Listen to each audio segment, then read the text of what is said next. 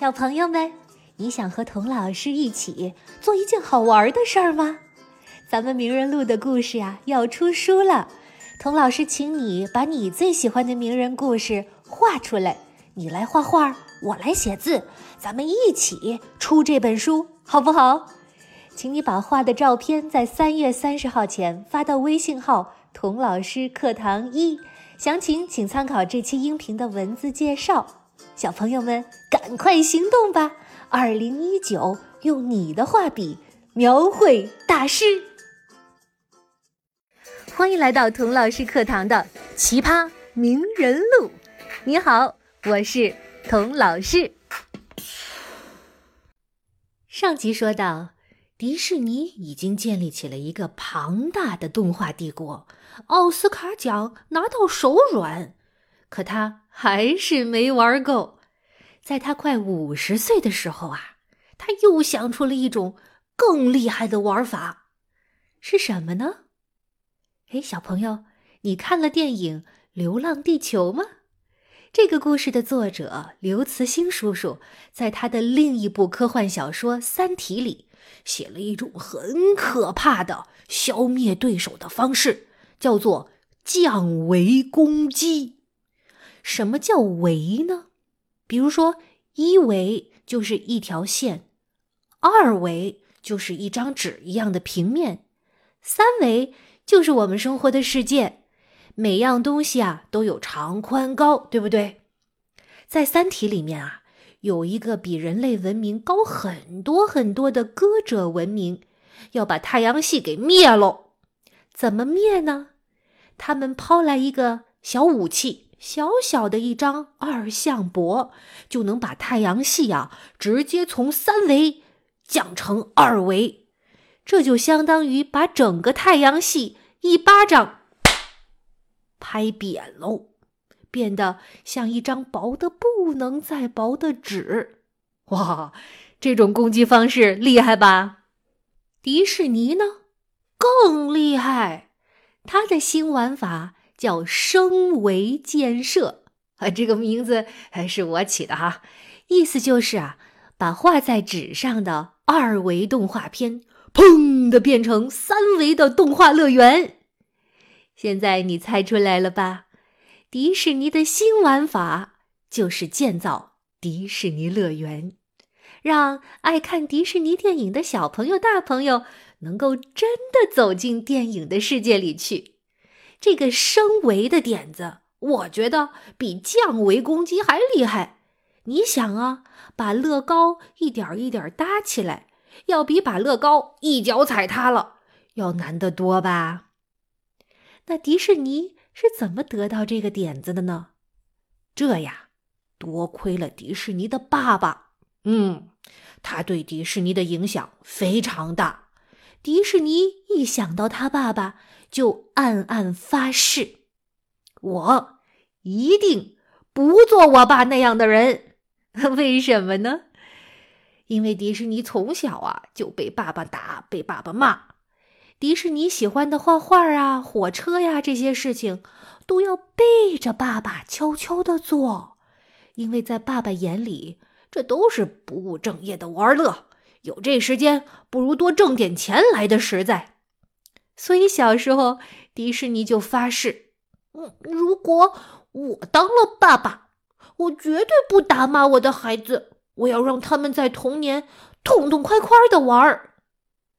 后来，迪士尼真的成了特别好的爸爸，再忙再累都坚持送女儿上学，周末呀带他们到游乐场玩儿。可是那时的游乐场脏兮兮、臭蓬蓬的，工作人员呢总是没精打采、不耐烦的样子。陪着小朋友的爸爸妈妈坐在锈迹斑斑的长椅上，哎，那时候又没有手机玩，对不对？哎呦，真是生无可恋呐！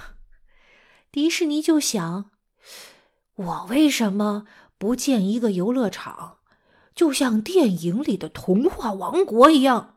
又干净又漂亮，里面的工作人员呢，就像电影里的卡通人物一样，又热情又友好，让爸爸妈妈和小朋友都爱玩儿。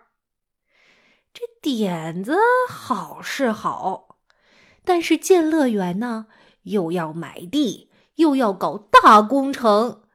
迪士尼把公司卖了，哎呦，也拿不出这么多钱呢，怎么办呢？迪士尼首先很爽快的就把自己在佛州度假用的大豪宅卖了，不够，他再把自己存的养老金一股脑投进去，也不够。后来啊，他居然把自己的名字 Walt Disney 的冠名权卖给了迪士尼公司，还是不够。怎么办？这房子也卖了，晚年生活也不管了，名字都不归自己了。最后，迪士尼一咬牙，把自己给卖了。这是怎么回事呢？那时的迪士尼已经是大名人了，长得又帅，口才又好。他一上电视，收视率准飙升，所以电视台呢一直想请他做节目，他一直没兴趣，也没时间。现在看在钱的份上，他把自己卖给了美国 ABC 电视台，答应为他们每周做一期节目，拿到的钱呢，转身投去。建迪士尼乐园，拿到钱，乐园终于破土动工了。迪士尼那个兴奋呐，每天雷打不动的，一大早就到工地去指挥工人：“哎，把这个亭子往那边再挪一点儿。哎，好好好。哎，这个湖太小了，再挖大挖深一点儿。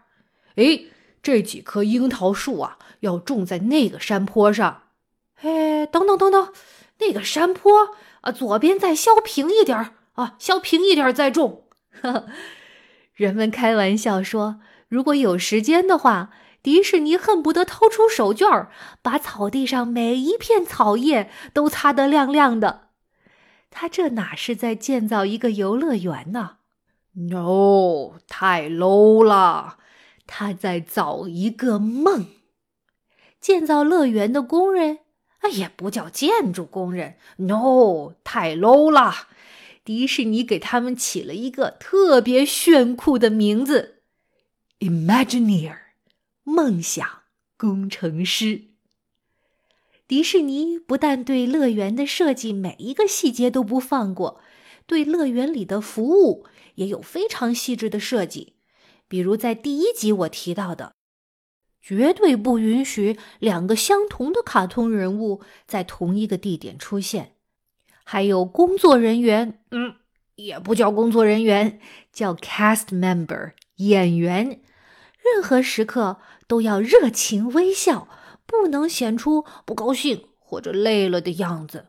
如果要坐下来休息，要到游客看不到的员工休息室。所有的员工绝对不能用一根手指指东西，必须用食指和中指两根手指。为什么呢？因为在有些文化中啊，用一根手指指指点点是非常不礼貌的。迪士尼要保证，无论从世界哪个角落来的游客，都能在迪士尼乐园里感到舒适和受尊重。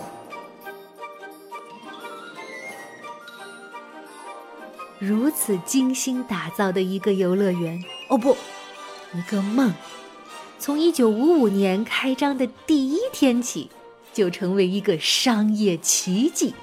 第一年就接待了三百六十万游客。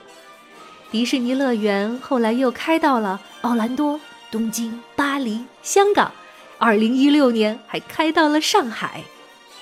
迪士尼乐园如此赚钱，后来。反而把给他投钱的 ABC 电视台给买下来了。童年没玩够的迪士尼，为全世界的孩子造出了最好玩的乐园。那些被他的父亲看来不务正业、浪费钱的玩乐，成了迪士尼一辈子孜孜以求的事业，并且让他成为世界最大的富豪之一。让迪士尼公司成为世界上最大的多媒体跨国企业。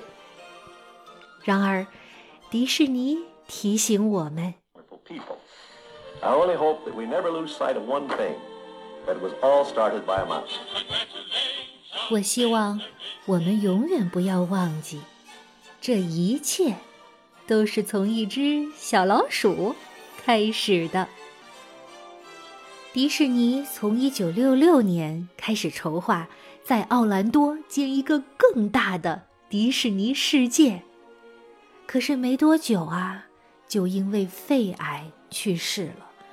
当时才是个六十五岁的大孩子呀！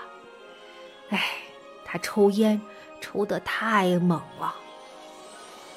迪士尼世界剩下的工作就由他的三哥 Roy 监督完成。当奥兰多乐园开园的时候，记者对迪士尼太太说：“如果您先生能活着看到这一切，该有多好啊！”他的太太笑着说：“我的先生在生前早就已经看到这一切了。”是的，在别人什么也看不见的时候。迪士尼已经梦见了。当人们终于看见他的梦想时，他已经脚踏实地的去实现了。这，就是华特迪士尼最脚踏实地的梦想家。